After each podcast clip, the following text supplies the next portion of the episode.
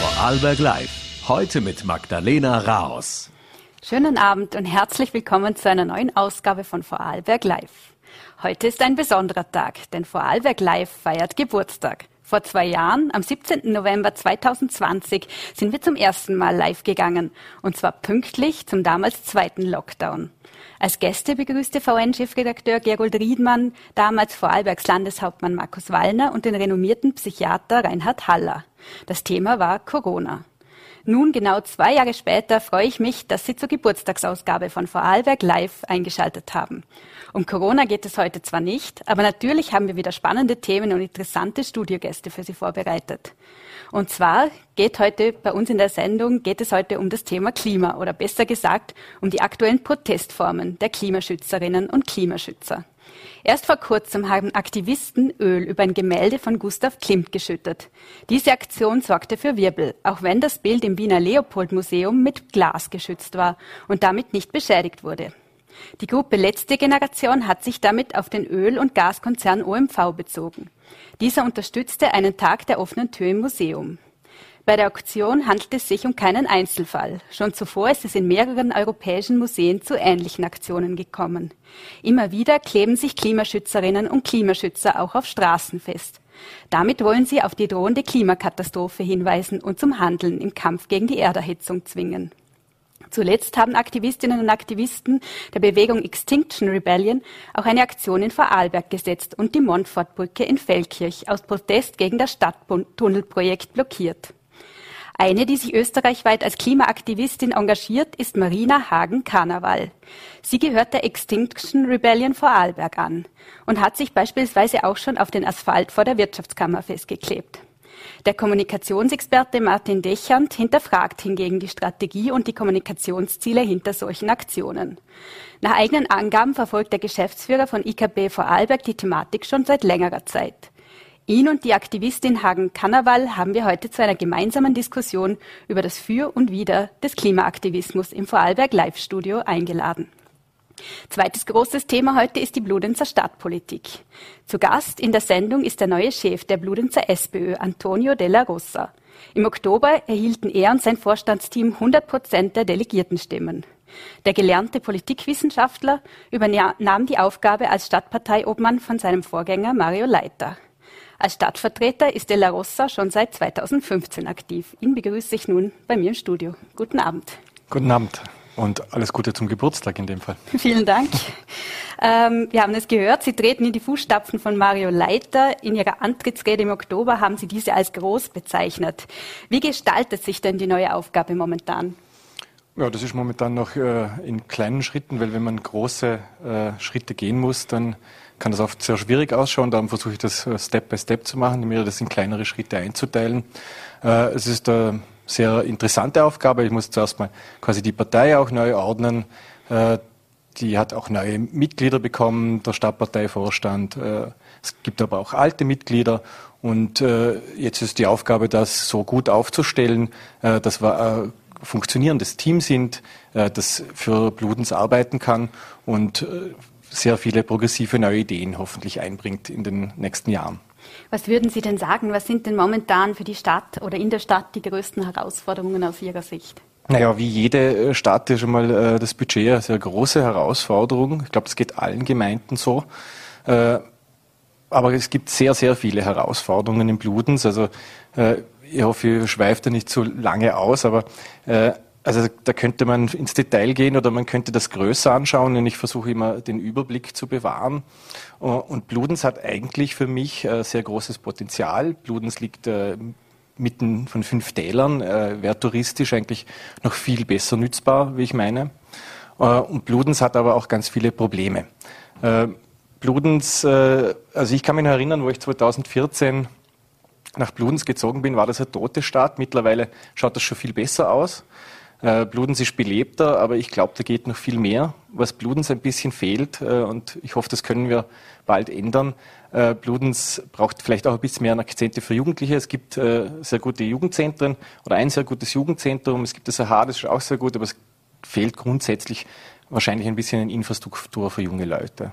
Dazu will ich später eh gerne noch einmal ja. kommen. Ähm, aber jetzt zuerst würde ich gerne noch ein aktuelles Thema ansprechen, wo jetzt gerade momentan ähm, viel berichtet wird, nämlich die Modernisierung der Südtiroler Siedlung. Ähm, dazu gab es ja im Sommer auch einen Bürgerbeteiligungsprozess. Was, was sagen Sie denn da jetzt zu den Ergebnissen? Äh, mir sind die Ergebnisse noch nicht ganz bekannt. Ich bin leider nicht äh, informiert, aber grundsätzlich ging es darum, äh, dass die Südtiroler Siedlung ähm, nicht renoviert werden sollte. Also das war anfänglich äh, der Stand der Dinge. Äh, und natürlich durch Protest der Anwohner äh, hat sich das geändert. Also man hat sich dieser, dieser Problematik angenommen und hat einen Beteiligungsprozess gemacht, bei dem ich auch selber involviert war, aber nicht als Politiker interessanterweise, sondern damals hat man mich als Musiker gebucht und hab diesem, hat das mit einem Festakt beendet, wo alle Menschen quasi, die in der Südtiroler Siedlung wohnen, ihre Ideen einbringen konnten in verschiedenen, mit verschiedenen Methoden und Formaten. Äh, und ich war dort aber als Musiker tätig und es war total schön, dort äh, zu spielen, weil ganz viele Kinder dort äh, sich der Musik quasi zugewandt haben. Das war sehr spannend. Was war da, wenn Sie als Musiker werden Sie da ja auch ins Gespräch gekommen sein? Was waren da, was haben Sie da mitgenommen? Naja, also wenn Sie die Südtiroler sind, kennen, das sind relativ alte Bauwerke. Äh, sehr problematisch ist natürlich, jetzt wenn der Winter kommt, äh, ist äh, Heizen und Isolieren. Die meisten Wohnungen dort sind nicht isoliert. Und das ist natürlich bei diesen Heizkosten, die jetzt auf uns zukommen, wahrscheinlich eine sehr große Belastung für diese Südtiroler Siedlungsbewohner mhm. und Bewohnerinnen. Ja, jetzt, wie, wie wird es denn da jetzt mit dem Prozess weitergehen? Haben Sie da Einblick? Nein, ich habe da leider keinen Einblick, aber ich werde mich äh, einlesen alsbald. Und äh, wir haben auch vor, in der Südtiroler Siedlung vor Ort äh, mit den Menschen in Kontakt zu treten. Also das ist mir auch ganz wichtig als, als neuer Parteiobmann. Für mich ist es äh, ein ganz wichtiges Credo für, für diese jung erneuerte Partei, ist für mich, dass wir ganz nah bei den Menschen sind und dass wir versuchen, äh, diese Probleme auch äh, direkt vor Ort quasi äh, zu hören und die Probleme dieser Menschen auch äh, umsetzen können oder beziehungsweise für sie arbeiten können. Ich glaube, das ist das Wichtigste, das ein Kommunalpolitiker machen kann. Er muss nämlich an, in der Nähe sein, er muss, das Handwerk wäre ja dann ganz nahe äh, bei den Menschen zu sein. Und ich glaube, das ist auch die große Herausforderung für einen Kommunalpolitiker. Äh, Stichwort nahe bei den Menschen sein. Es gibt jetzt ja auch einen Bürgerbeteiligungsprozess beim Bildungsquartier Bludenz Mitte. Ist das auch eine gute Möglichkeit, um das Gespräch zu suchen? Oder? Ja, natürlich. Also mhm. es, das ist eine Problematik, die sich natürlich immer mehr auftut. Äh, und ich, find, ich bin bei allen Prozessen natürlich dafür, dass die Bürger so nah wie möglich herangeholt werden, weil Entscheidungen von oben herab äh, sind schwierig und äh, umso also jeder weiß, umso mehr Leute mitdenken, umso mehr Leute mitdenken, die involviert sind, umso äh, bessere Lösungen kann es geben. Mhm. Jetzt äh, Stichwort tote Stadt vorher, was Sie gesagt haben. Dass Sie haben gemeint, das verändert sich jetzt. Äh, jetzt tut sich ja gerade in der Gastronomie momentan auch einiges in der Innenstadt. Zum Beispiel übernimmt jetzt ja Denise Ammann das Tschofen. Gerade hat auch das alte Rathaus eröffnet. Wird das auch dazu beitragen, das Zentrum attraktiver zu machen? Natürlich. Also das, äh, Sie können ja, wenn Sie wollen, die schönste Altstadt der Welt haben und Bludenz hat eine sehr schöne äh, Altstadt. Wenn die aber nicht belebt ist, wenn es da kein einziges Lokal gibt, äh, wenn es da keine, kein einziges Geschäft gibt, dann äh, wird das ein sehr trauriges Bild abgeben oder eher an einem Museum gleichen. Also die Stadt muss belebt werden und natürlich sind die Unternehmerinnen und Unternehmer, die dort äh, ihre Dienstleistungen anbieten, das Wichtigste, damit eine Stadt auch lebendig wird. Und also gerade die, wenn Sie die Rathausgasse ansprechen, wo die Denise Sammann jetzt dieses äh, Chofen übernommen hat, also ich bin äh, 2014 in diese Gasse gezogen und ich muss Ihnen sagen, da war nichts los, da gab es niemanden. Und bin dann dadurch auch eigentlich in die Politik eingestiegen, weil äh, es gab nur drei Möglichkeiten, äh, wie es bei allem ist, äh, take it, äh, leave it or change it. Also man kann entweder die Stadt verlassen, man kann es akzeptieren und äh, ich habe mich entschieden, das ändern zu wollen und bin deshalb in die Politik eingestiegen. Und wir haben es doch geschafft, auch mit starker Oppositionspolitik äh, hier ganz viele Dinge voranzutreiben. Auch mein Vorgänger hat es geschafft, mit äh, proaktiver Ansiedlungspolitik diese Geschäfte und diese, diese äh, Dienstleister in die Stadt hereinzuholen. Und ich glaube, das ist un unumdinglich für eine lebendige Stadt.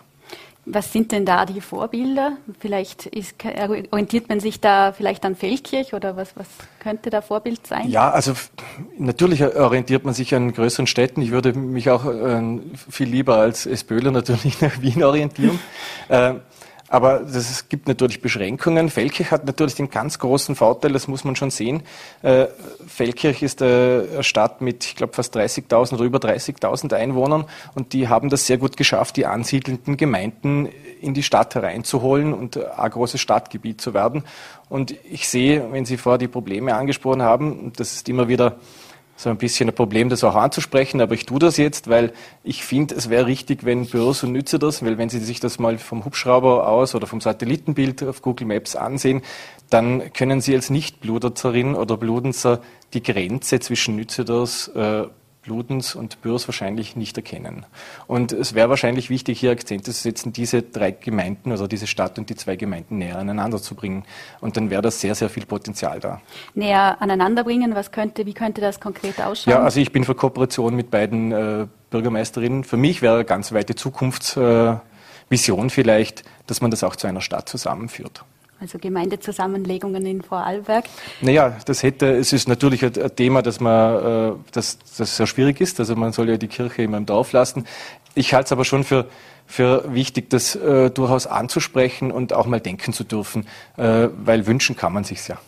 Jetzt ähm, möchte ich wieder äh, zur, zur ähm, Innenstadt kommen. Da hat ja Mario Leiter in der Vergangenheit versprochen, das geschlossene Gasthaus Hirschen mit seinem beliebten Gastgarten wieder zu beleben. Wie ist denn da der aktuelle Stand? Ja, äh, die es gibt leider, äh, also ich versuche das auch wieder aufzunehmen, natürlich.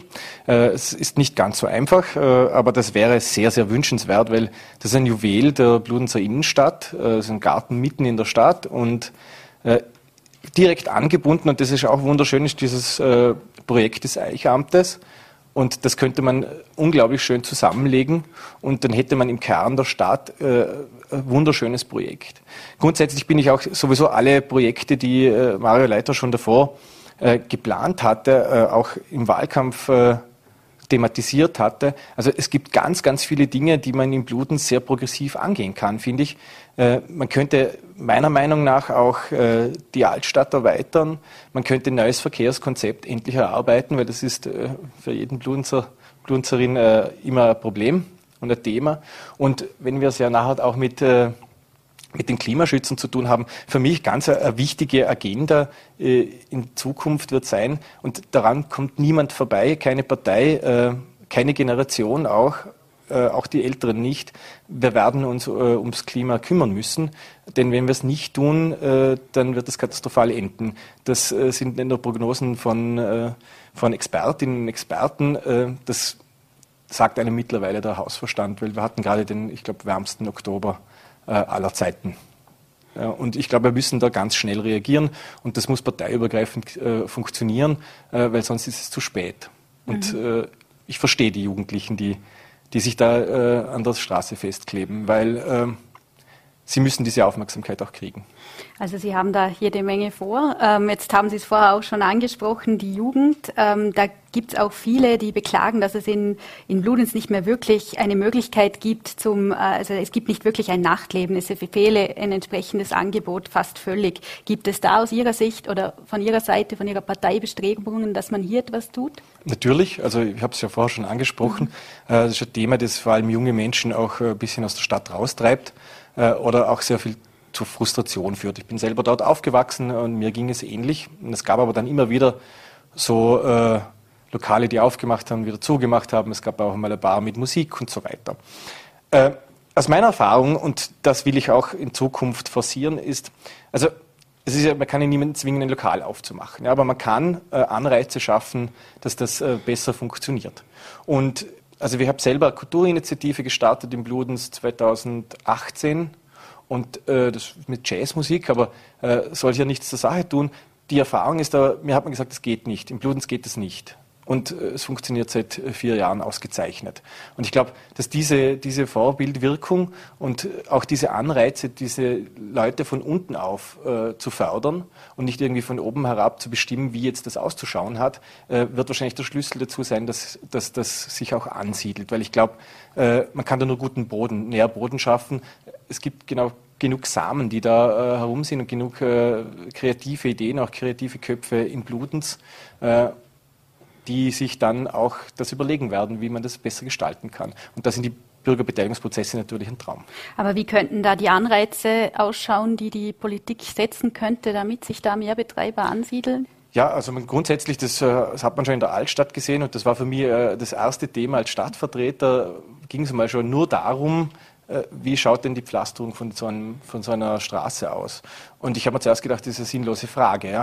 Äh, was interessiert es mich? Es ist ja nur Mittel zum Zweck. Ist es aber nicht, sondern es hat ja, äh, ist eine Gestaltungsmöglichkeit.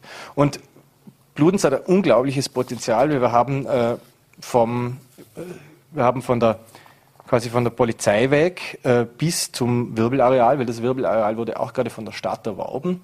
Und das ist sehr viel Raum zwischen Remise, ist dazwischen drin, das eh schon ein Kulturangebot bietet, auch für junge Leute. Und ich sehe da ganz viel Potenzial, dass man dort diese, diesen, diese große Fläche, also für Pop-up-Stores, für alle möglichen Initiativen freigibt äh, und auch dieses Wirbelareal an Initiativen freigibt, die, die dort was machen können. Und da kann die Politik natürlich diesen Freiraum schaffen, wo sich dann solche Initiativen entfalten können. Jetzt würde ich gerne noch zu Personellem kommen. Jetzt soll ja Vizebürgermeisterin Eva Peter, wird ja wahrscheinlich bald in Karenz gehen. Mhm. Ähm, wer wird denn ihr Amt übernehmen? Können Sie sich das auch vorstellen? Ich kann mir das grundsätzlich natürlich vorstellen, äh, aber das ist ein demokratischer Prozess, der parteiintern gemacht wird. Äh, das ist eine Wahl. Äh, ich weiß nicht, ob ich das machen will oder werde. Ich bin nämlich primär für die Partei da.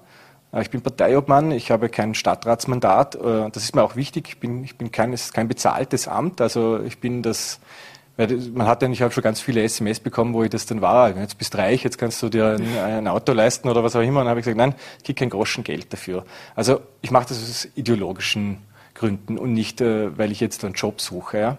Und mein primäres Ziel ist, die Partei voranzubringen. Und ich hoffe, wir werden dann, wenn die Eva äh, in Karenz ist, äh, eine sehr gute Vertreterin oder Vertreter für Sie finden. Gibt es da schon ungefähr, ist da schon klar, wann da die Entscheidung fallen wird, wer das übernehmen wird, wann das, wenn die Wahl stattfindet?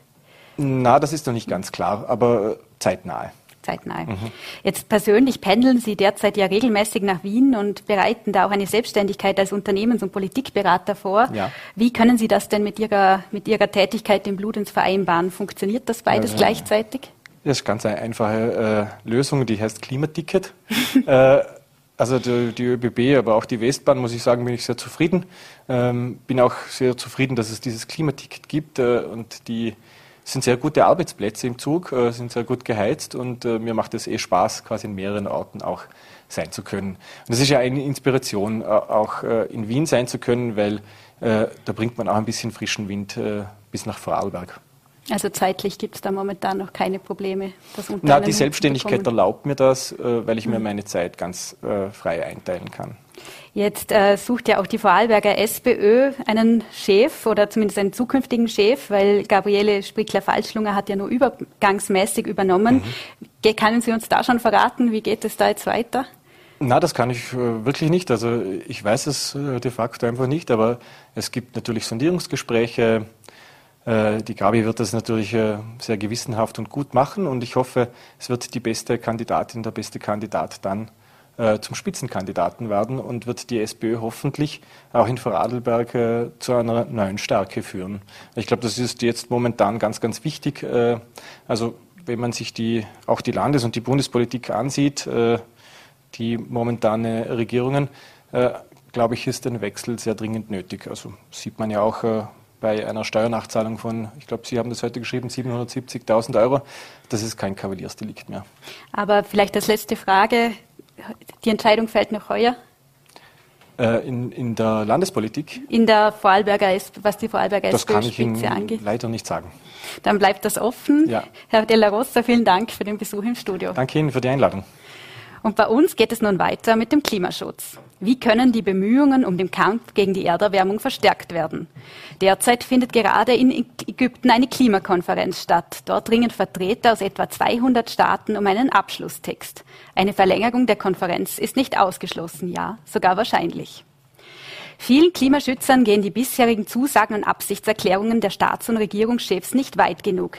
Immer mehr setzen sie auf spektakuläre Aktionen. Sie kleben sich beispielsweise auf dem Asphalt fest oder bewerfen Gemälde oder beziehungsweise das Schutzglas davor mit Tomatensuppe, Kartoffelpüree oder Öl, wie zuletzt in Wien geschehen. Mit diesen Aktionen wollen sie auf die drohende Klimakatastrophe aufmerksam machen. Doch zunehmend regt sich auch Kritik an dieser Form des Protests. Viele verstehen nicht, was solche Aktionen mit dem Ziel, dem Klimaschutz zu tun haben sollen. Bei mir im Studio begrüße ich nun zwei Gäste mit unterschiedlichen Ansichten, nämlich die Klimaaktivistin Maria Hagen-Kannawal und den Kommunikationsexperten Martin Dechand. Ich freue mich, dass Sie Zeit für eine spannende Diskussion bei uns im Studio gefunden haben. Frau Hagen-Kannawal, Herr Dechand, herzlich willkommen im Studio. Vielen Dank für die Einladung. Danke für die Einladung. Frau Hagen-Kannawal, beginnen wir vielleicht mit Ihnen. Sie sind neben Ihrem Beruf als IT-Projektmanagerin Teil der Gruppe Extinction Rebellion und, und, engagieren sich zum Beispiel auch für die letzte Generation, die für die jüngste spektakuläre Aktion im Wiener Leopold-Museum verantwortlich war. Aus Protest gegen den Stadttunnel gab es gerade auch eine Blockade der Gruppierung in Feldkirch. In Bregenz haben auch schon Kinderwagen gebrannt. Selbst haben Sie sich ja auch schon einen, an einen Tisch vor dem Landhaus geklebt. Warum braucht es denn solche aufsehenerregenden Aktionen? Äh, ja, wir können jetzt natürlich schon darüber reden, was für Aktionen wir brauchen oder machen müssen. Viel wichtiger wäre es, dass wir darüber sprechen, was es bedeutet, in einer drei Grad heißeren Welt zu leben. Das bedeutet sieben Grad Erhitzung in Österreich. Das bedeutet Klima, also Klimakatastrophen, Extremwetterkatastrophen, Hungersnöte, Trinkwassermangel, Migrationsbewegungen, die wir uns nicht vorstellen können. Ähm, und stattdessen stehen wir hier und äh, überlegen, ob es in Ordnung ist, auf eine Glasscheibe Fakeöl zu tun. Also wir müssen dringend mit dieser Stellvertreterdebatte aufhören und dringend anfangen, darüber zu sprechen, was wir jetzt tun müssen. Das heißt konkret in Vorarlberg die Tunnelspinne stoppen, die S18 stoppen, bevor sie anfängt, ein, ein Tempolimit und ein Essenrettengesetz österreichweit. Aber sehen Sie da nicht auch, zumindest ist das die Kritik, die Gefahr, dass äh, diese Ihre Forderungen da in den Hintergrund geraten, angesichts dieser Aktion, also dieser spektakulären Aktionen, über die ja vor allem dann medial viel berichtet wird? Wir haben bis jetzt alles probiert. Wir haben Petitionen unterschrieben, wir waren demonstrieren, schönartig angemeldet mit Fridays for Future. Millionen Menschen waren auf der Straße. Wir haben Gespräche mit Politikerinnen geführt. Ich war bei der WKO und habe mit den Leuten von der WKO gesprochen. Das hat alles nichts gebracht. Wir haben Ölpipelines besetzt, wir haben Ölindustrie äh, blockiert. Äh, das hat es nicht in die Medien geschafft. Aber dieses bisschen Öl auf diesem, auf diesem Schutzschild hat es in die Medien geschafft. Und jetzt stehe ich hier und jetzt sprechen wir über Klimaschutz. Das ist ein gutes Stichwort. Herr Dechand, Sie sind ja Geschäftsführer der Dornbiner PR-Agentur IKB, beschäftigen sich also beruflich mit erfolgreicher Kommunikation, hinterfragen aber die Kommunikationsstrategie hinter diesen, äh, diesem Aktionismus der Klimaschützer. Aber warum eigentlich? Also vielleicht beginne ich einmal, also möchte ähm, eigentlich unterstützen, dass sich äh, eine Gruppe überhaupt für äh, Themen einsetzt. Das ist ja wichtig. Ähm, das, was mir nicht ganz klar ist, und äh, mir ist diese, ja, diese Initiativen, sind ja mehrere, eigentlich aufgefallen, eben durch diese sehr provokanten Aktionen, egal ob das jetzt irgendwas, ähm, ein, ein Beschütten eines Gemäldes ist oder ein Festkleben, das jetzt immer wieder öf oder öfters vorkommt. Ähm, mir war dann nur nicht ganz klar, was sind die Botschaften dahinter. Ähm, Sie haben das jetzt eh gerade probiert, dann jetzt sehr schnell und sehr verkürzt auf den Punkt zu bringen. Ähm, das sind wichtige Dinge. Ähm, Sie sind unzufrieden, habe ich jetzt verstanden, mit Ihren bisherigen Aktivitäten. Ähm, das kann ich verstehen, dass diese Mühlen furchtbar langsam malen. Das kennen wir leider alle. Ähm, aber halt das, was ich jetzt kritisiere oder nicht, dass, dass, dass ich gern wissen würde, ist, warum greift man trotzdem dann zu so drastischen Mitteln? Sie haben es jetzt argumentiert, äh, argumentiert damit, damit kommen wir in die Medien. Ähm, aber in den Medien ähm, sind sie jetzt ähm, die Klimakaoten. Das ist ja auch eine Positionierung, die eher schwierig ist. War das wirklich bewusst gewählt, dass man so rauskommt, oder hat man sich ähm, da was anderes erwartet? Ähm, also Ziel der Kampagne war Aufmerksamkeit erregen und ich möchte das kurz korrigieren. Ich bin nicht unzufrieden mit dem, was wir gemacht haben. Ich bin unzufrieden mit der Reaktion, die von der Bundesregierung, von der Landesregierung kommt, nämlich einfach keine oder eine unzureichende Klimapolitik oder Greenwashing, indem man 300 Millionen Euro für die Tunnelspinne rausschmeißt und sich dann dafür abfeiert, dass man 20 Millionen für Radwege in Vorarlberg bereitstellt. Das ist eine Farce und das ähm, zeugt von komplettem Realitätsverlust, dass wir beziehungsweise unsere PolitikerInnen nicht verstanden haben, dass uns das Feuer am Arsch, Entschuldigung, hochbrennt, ähm, weil wir endlich handeln müssen. Also es war nicht bewusst gewählt, dass wir Klimakoten als Klimakoten betitelt werden. Das Ziel war, Aufmerksamkeit zu erregen, die haben wir jetzt. Und jetzt müssen wir diesen Raum, der geschaffen wurde, nachdem wir damit fertig sind, darüber zu sprechen, ob es jetzt okay ist, Fake-Öl auf eine Glasscheibe zu tun, welche Maßnahmen wir jetzt dringend treffen müssen. Und zwar jetzt und nicht in der nächsten Legislaturperiode und nicht in den nächsten 20 Jahren. Im, im IPCC-Report steht, dass wir jetzt dringend handeln müssen, weil wir sonst keine Zeit mehr haben. Aber haben Sie das Gefühl, dass, äh, Sie haben noch die Fridays for Future äh, Bewegung erwähnt, die, ich weiß nicht, im Moment einmal nicht aktiv ist, aber ich nehme sie jetzt nicht mehr wahr, die aber auch sehr stark, finde ich schon, damals äh, mhm. präsent war, ähm, auch mit unterschiedlichen Diskussionspunkten, ob das okay ist, dass es am Freitag ist, dass es okay ist, dass es Schüler sind. Ähm, all das hat ja auch polarisiert, aber da habe ich, glaube ich, besser verstanden, was die Inhalte sind. Ähm, äh, ich verstehe immer noch nicht ganz, warum es so radikal sein muss und warum man in Kauf nimmt, ähm, dass man auf der einen Seite vielleicht sogar öffentliches Gut beschädigt oder auf der anderen Seite eben dann, ähm, wie es halt in Deutschland schon passiert ist, dann ähm, irgendwelche Einsätze verhindert, weil man eben nicht wegkommt, verständlicherweise, weil man festgeklebt ist. Entschuldigung, dass ich hier kurz unterbreche, aber dies, über diesen Einsatz will ich später noch an einem anderen Punkt äh, sprechen. Ich würde nur gerne wissen von Ihnen, Herr Dechand, was sollen denn, was würden Sie den jungen Menschen raten? Äh, wie denn die Kommunikationsstrategie angelegt werden? Wie sollen sie Aufmerksamkeit bekommen? Ja gut, also äh, prinzipiell ist es ähm, vergleichbar immer, wenn ich äh, eine, äh, ein Interesse vertrete, sollte ich schon in Dialog, in Kontakt kommen mit dem Gegenüber. Ja, in dem Fall haben Sie das versucht, ähm, sind aber sofort unzufrieden. Aber auf der anderen Seite, ähm, ja, ich habe meine in dem Fall sehr absolute Meinung und die Gegenseite hat eine sehr absolute Meinung. Wenn sich beide Seiten nicht bewegen, dann ist ein Dialog immer sehr schwer. Ähm, ich glaube nicht, dass, äh, dass es zielführend ist, dann sich zurückzuziehen und sagen, die anderen sind schuld, sondern ähm, ich glaube, ähm, Kommunikation, gute Kommunikation ist dann erfolgreich, wenn man auch bereit ist, sich zu bewegen und wenn man bereit ist, ähm, konstant zu kommunizieren. Verstehe, Sie haben die, die Maßnahmen, die Mittel gewechselt, aber ich glaube, wenn ich jetzt Ihr Kommunikationsberater wäre, ähm, würde ich das ähm, schon dahingehend abändern, dass ich auch nicht so polarisiere. Denn das, was jetzt, glaube ich, die Kommunikation schafft, ist eine gewisse Spaltung und eine gewisse Irritation. Wir haben das auch beim Impfen gesehen. Ähm, die Leute, die sehr hart gegen das Impfen waren, haben ähm, auch eine Art, ähm, ja, ähm, doch Spaltung äh, ins Land getrieben. Genauso wie die, die ähm, ganz, ganz äh, ähm, stark auf das Impfen gepocht haben. Ich glaube, es hilft nur in solchen Situationen aufeinander zuzugehen und zu überlegen, wie schaffen wir es schon, öffentliche Diskussionen Diskussionen oder auch Diskussionen, die meistens dann ähm, wertvoller sind hinter geschlossenen Türen, mit den Interessenvertretern bzw. mit den Entscheidungsträgern ähm, zu schaffen. Ich glaube schon, dass man ihnen zuhört und ich glaube schon, ähm, dass man ähm, auch äh, darauf reagiert. Natürlich, auch ich wünsche mir, dass das viel schneller geht. Ähm, und parallel dazu, um Ihre Frage abzuschließen, ähm, macht natürlich eine Kampagne Sinn, aber eine Kampagne, wo ich überlege, wie kann ich möglichst viele Menschen bewegen, dass sie eben ähm, für, zum Klimaschutz beitragen, dass sie vielleicht weniger Auto fahren, eben wir haben es vorher gehört, dass sie ein Klimaticket verwenden und, und, und. Ich verstehe, dass das alles zu wenig ist und zu langsam geht, aber halt, äh, ich glaube nicht, dass es der richtige Weg ist, dann eine Absolutposition einzunehmen und dann in dem Moment eher die anderen zu verstören, so dass sie mehr zumachen. Das, das sehe ich als große Gefahr. Darf ich gerade antworten? Natürlich.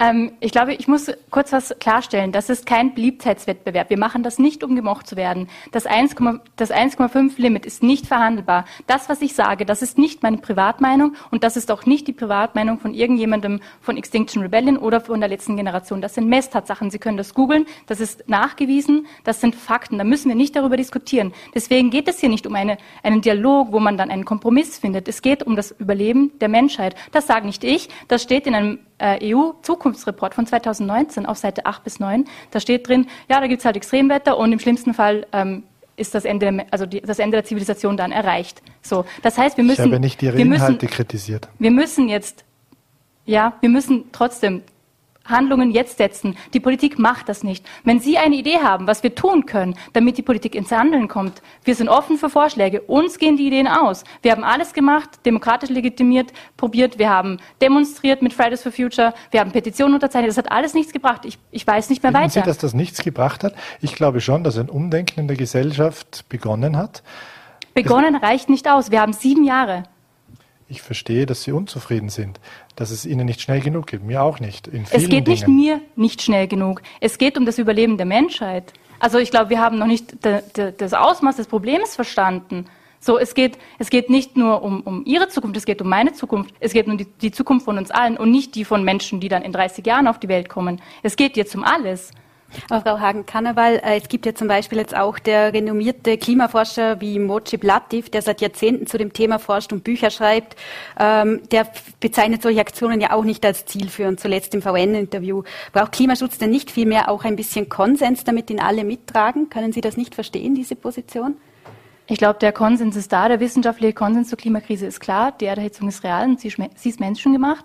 Und wir müssen jetzt sofort alle Maßnahmen ergreifen, ähm, das würde anfangen bei einfachen Sofortmaßnahmen wie Tempo 100 auf der Autobahn, äh, ein Essenrettengesetz. Aber wir sehen, dass sogar diese politischen No-Brainer nicht gemacht werden, weil die fossile Lobby, wir haben es gesehen im ähm, Leopold-Museum mit, der, mit, der, mit dem Sponsoring der OMV, weil die fossile Lobby halt überall ihr, ihr Geld verteilt und alle ähm, auf dieses Geld offenbar angewiesen sind und nicht das Rückgrat haben, da Nein zu sagen. Also Herr Dechand, umgekehrt gefragt, äh, ist das dann nicht auch verständlich, dass die jungen Menschen jetzt versuchen, das Thema auch ein bisschen zu emotionalisieren, weil sie auf einer Sachebene offenbar nicht, nicht funktioniert hat die letzten Jahre? Absolut, wie gesagt. Also äh, ich verstehe, dass Aktionismus beziehungsweise auch der, der öffentliche Protest ähm, absolut das richtige Mittel zum Zweck ist, um auch eine Stimme zu bekommen. Vor allem, wenn ich keine Plattformen vorher gehabt habe. Ich äh, möchte mich da nur wiederholen. Ich muss nur schauen, wie weit möchte ich da gehen und wie weit äh, macht es auch Sinn, dass ich nicht wieder Irritation erzeuge. Weil wenn ich Irritation eigentlich bei der Zielgruppe erzeuge, die ich erreichen will, dann verschließt sie sich und dann erreiche ich die Ziele überhaupt nicht. Ich verstehe alle in, ihre Inhalte und ich unterschreibe Ihnen das natürlich alles. Aber es geht ja jetzt darum, wie komme ich über Kommunikation, und das haben Sie selber gesagt, das würden Sie ja gerne tun, zum Ziel. Und ja, es ist, es ist furchtbar schwierig, ähm, in dieser lauten Welt äh, Gehör zu finden. Das haben sie geschafft. Aber ich würde Ihnen schon raten, jetzt diese Öffentlichkeit konstruktiv zu nutzen, um mehr Botschaften wieder rauszubringen. Äh, ich sehe haben Sie eine bessere Idee? Ich erkläre es Ihnen ja gerade. Wie, also, wie konkret machen wir das? Was machen wir wie konkret? die Inhalte reinbringen. Das tun wir. Also wir machen Aktionen, haben Aufmerksamkeit, in den Presseaussendungen stehen unsere Forderungen. Ich bin hier, wiederhole die Forderungen, äh, versuche Verständnis äh, für die Bewegung zu erreichen. Ganz konkret, was machen wir oder was sollen wir besser machen, genau. was sollen wir anders machen? Mehr davon, mehr davon, mehr davon. Diese Frequenz, Und wie bekommen wir die jetzt, Aufmerksamkeit? Diese Frequenz, was Sie jetzt durch, die Aktionisten, äh, durch den Aktionismus auch sehr gut gemacht haben, muss jetzt übersetzt werden in eine inhaltliche Diskussion. Sie müssen es jetzt schaffen, Ihre Botschaften genau bei solchen Auftritten immer wieder zu wiederholen. Wichtig ist auch, dass Sie nicht äh, sich angegriffen fühlen. Wichtig ist, äh, dass Sie Botschafter eigentlich dieser Bewegung sind und positiv das Ganze ähm, auch den Menschen klar herüberbringen, die es gibt sicher viele, es noch nicht verstanden haben. Und da rate ich auch immer zu einem Perspektivenwechsel zu überlegen, wo halten sich die gerade auf und was haben die für Themen im Alltag und wie kann ich sich dort vielleicht erwischen. Auch das wieder. Es ist extrem aufwendig, extrem mühsam. Und ja, darum glaub, bewundere ich natürlich diese Initiative, weil diese Kraft und diese Energie, die ist natürlich, ähm, ja, die, die zehrt sehr. Ja, ich glaube, es geht nach wie vor nicht darum, äh, einen Beliebtheitswettbewerb zu gewinnen. Und es geht auch nach wie vor nicht darum, die Menschen davon zu überzeugen, morgen vielleicht mal mit dem Fahrrad zur Arbeit zu gehen oder eine Bambuszahnbürste zu kaufen. Diesen Punkt haben wir schon lange überschritten. Es steht im IPCC-Report, dass ein schrittweiser Wandel keine praktikable Option mehr ist. Wir brauchen jetzt politische Entscheidungen. Wir brauchen jetzt einen Systemwandel. Ansonsten steht wirklich alles auf dem Spiel. Das heißt, unsere Aktionen gehen nicht gegen die AutofahrerInnen, die vielleicht eine halbe Stunde später zur Arbeit kommen. Das tut uns leid, dass wir deren Alltag stören müssen. Aber es geht nicht anders. Es handelt sich um einen Notfall. Es tut uns wirklich leid, dass wir stören müssen. Aber wir haben sehr, sehr guten Grund dazu. Ich habe, wie gesagt, die Inhalte ja nicht kritisiert. Ähm, ich glaube nur, dass Sie mit diesen Aktionen etwas übers Ziel hinausschießen, so dass sie nicht ernst genommen werden. Es geht ja darum, dass Sie ein Gesprächspartner auf Augenhöhe werden wollen, der eben bei diesen gewählten politischen Mandataren dann auch ernst genommen wird.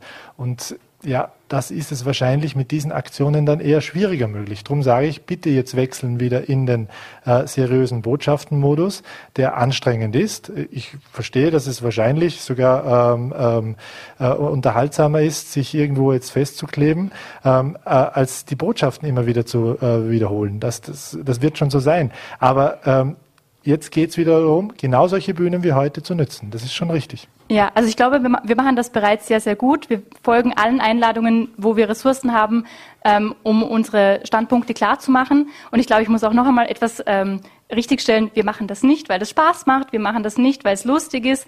Es ist super anstrengend. Es ist unglaublich stressig, sich diesen Aggressionen der Menschen auszusetzen und das auszuhalten. Wir machen das, weil wir keine andere Möglichkeit mehr haben. Der zivile Widerstand und der zivile Ungehorsam ist das letzte Mittel, was noch bleibt. Die Geschichte zeigt auch, dass diese Strategie wahnsinnig erfolgreich ist. So wurden nämlich die Rassengesetze abgeschafft, so wurde Mahatma Gandhi mit, ähm, mit seinem Hungerstreik, hat, hat ähm, ähm, dazu, also hat dazu geführt, dass Indien unabhängig wurde. Also die, die Vergangenheit gibt uns recht und diese Strategie wählen wir bewusst. Ich will Sie jetzt nur ungern bremsen in Ihrer Diskussion, aber ich würde gerne noch ein paar Themen anschneiden, und zwar Stichwort Politik. Sie sind ja auch selbst politisch für die Grünen in der Gemeindepolitik äh, oder in der, auf Gemeindeebene aktiv. Warum, vielleicht können Sie uns das noch mal kurz erklären, warum reicht aus Ihrer Sicht das politische Engagement nicht aus? Kann man in dieser Funktion nicht mehr für das Klima erreichen? Genau, das wird mir immer wieder vorgeworfen, oh, ihr entzieht euch dem, dem demokratischen Prozess, werdet doch politisch aktiv. Ja, ich bin politisch aktiv, ich bin auf Gemeindeebene in Götz aktiv und da wird nur darüber diskutiert, wer jetzt das Kies abbauen darf. Aber wir diskutieren nicht darüber, was wir jetzt unbedingt tun müssen, um die Katastrophe abzuwenden. Und wenn ich mich jetzt äh, ähm, engagiere und da immer weitermache, dann dauert es ewig, bis ich irgendwo bin, wo ich irgendwas zu sagen habe. Diese Zeit haben wir nicht mehr. Wir haben noch etwas weniger als sieben Jahre und dann muss die Kehrtwende eingetreten sein. Dann müssen die Emissionen in zwei bis drei Jahren schon drastisch sinken. Das sehe ich jetzt nicht passieren. Wir haben diese Zeit nicht mehr, dass sich jetzt noch äh, Leute in, in den politischen Prozess mit einbringen können. Die politischen VertreterInnen, die jetzt gewählt sind, die müssen das machen, was der Klimarat beschlossen hat und verabschiedet hat. Das ist nämlich ein demokratisch legitimiertes Mittel, ein Mittel für lebendige Demokratie. Und das wurde der Politik übergeben, dieses Maßnahmenpapier des Klimarates. Und einfach das zu machen, wäre jetzt der Auftrag für die jetzt gewählten Politiker und PolitikerInnen. Sind Sie da auch ähm, enttäuscht von den Grünen? Weil die sitzen ja zum Beispiel in Österreich und auch in Deutschland in der, in der Regierung. Hätten Sie sich da mehr erwartet? Wir haben gerade eine Kampagne laufen bei Extinction Rebellion. Ein Sujet davon ist, Grünwellen reicht nicht aus. Das möchte ich allen mitgeben. Grünwellen ist großartig. Es ist auch großartig, wenn wir alle Bambuszahnbürsten kaufen, aber es reicht nicht aus, um die Klimakatastrophe aufzuhalten. Jetzt, Herr Dechand, eine ähnliche Diskussion wird wie bei uns wird er auch im Nachbarland Deutschland geführt. Möglicherweise kann man sagen, jetzt dort sogar noch emotionaler zu. Von konservativer Seite hieß es zum Beispiel schon, war die Rede von einer Klima-RAF. Höhere Strafen werden gefordert. Wie bewerten Sie diese Debatte? Tun sich da auch Gräben in der Gesellschaft auf? Ja, absolut. Das ist das, was ich vorher gesagt habe. Da muss man aufpassen, dass diese Kommunikation eigentlich nicht genau das Verkehrte bewirkt, so dass ich eigentlich auf Blockade stoße, statt dass ich auf ähm, ähm, Umsetzung beziehungsweise Änderungen dann hervorrufe. Also das ist ganz ein, ein, ein schmaler Grad eben, auf welcher Seite ich dann am Ende der Kommunikation herauskomme.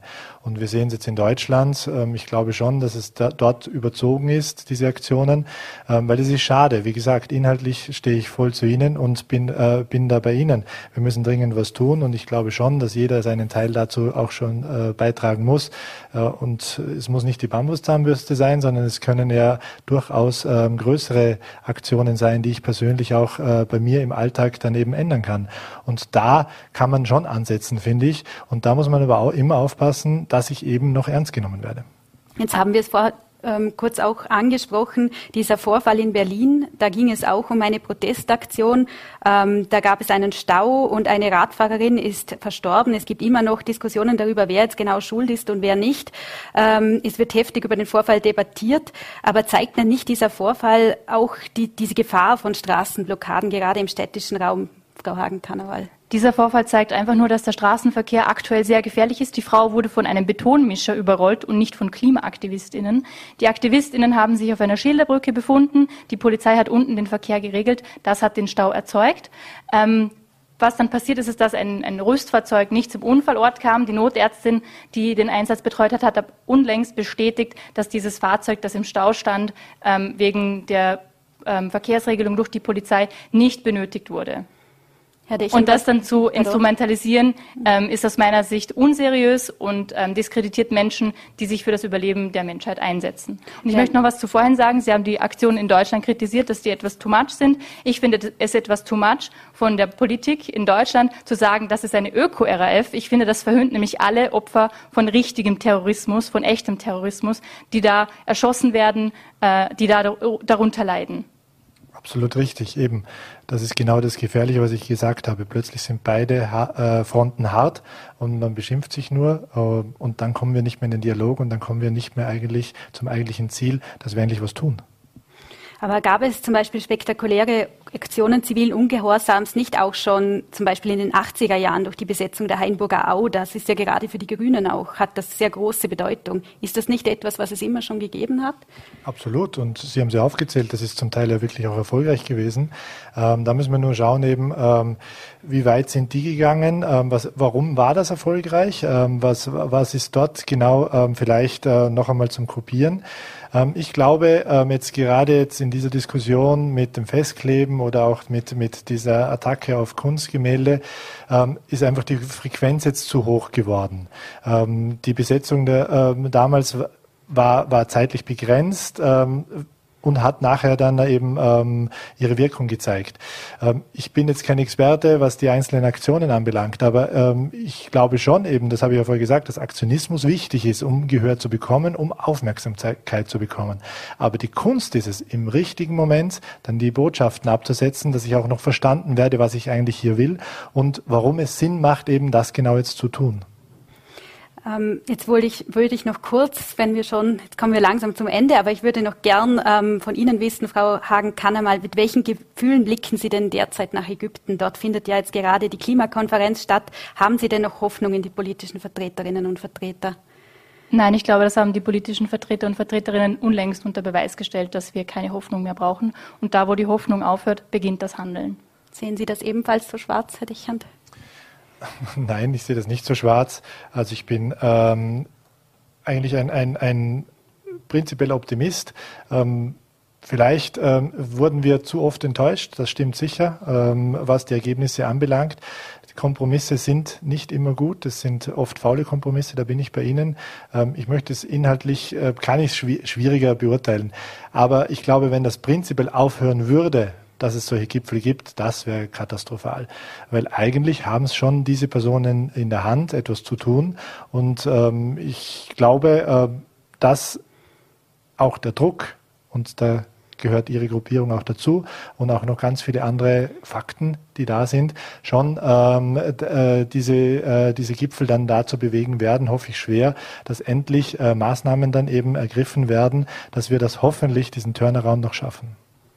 Vielleicht noch eine kurze Abschlussrunde. Sie haben jetzt ja jeweils die Position des anderen gehört. Was würden Sie denn dem Gegenüber mit auf den Weg geben? Vielleicht fangen wir bei Ihnen an, Frau Hagen-Karneval. Äh, ich würde Sie gerne zu unserem nächsten Vortrag einladen, am 30.11. im Kulturcafé Schlachthaus um 19 Uhr, ähm, dass Sie mit uns über die Klimakrise sprechen. Und ich würde Sie sehr gerne für unsere Bewegung als Kommunikationsberater gewinnen, weil Sie scheinen das ähm, gut zu verstehen, Ihr Handwerk. Und ähm, wenn ich Ihnen zuhöre, dann scheinen Sie gute Ideen für unsere Bewegung zu haben. Und um den Input wären wir natürlich sehr froh. Also ich nehme die Einladung sehr gerne an. Wir können nachher die Terminkalender checken sehr gegenseitig. Ähm, ja, also meine Empfehlung habe ich eh ausgesprochen. Aufpassen eben, dass ich äh, noch der seriöse Gesprächspartner bleibe. Ähm, wann ist äh, der rechte Zeitpunkt eben, meine Botschaften weiterzugeben und auch noch einmal gut zu analysieren, an wen adressiere ich sie und an wen gebe ich welche Botschaften. Ich glaube eben, zur Politik muss ich anders sprechen wie prinzipiell zur Bevölkerung ähm, und was will ich wirklich dort bewirken. Ähm, ich glaube, dass ihr auch gute Arbeit macht ähm, und ja manchmal eben diese Grenze überschritten wird. Und jetzt glaube ich, und darum stehen wir hier, ähm, ist es eben in der Frequenz zu hoch geworden. Aber gerne können wir das nochmal besprechen. Voll gerne. Dann haben wir ja ein positives Schlusswort jetzt. Frau Hagen-Kannawal, Herr Dechand, vielen Dank für die spannende Diskussion und den Besuch im Studio. Dankeschön. Vielen Dank. Und wir kommen nun zum Abschluss der heutigen Sendung. Ich freue mich, dass Sie heute mit dabei waren und hoffe, wir können Sie auch morgen bei einer neuen Ausgabe von Vorarlberg Live begrüßen. Wie immer finden Sie uns auf Voll.at, VN.at oder auf Ländle TV. Machen Sie es gut, schönen Abend und bis zum nächsten Mal.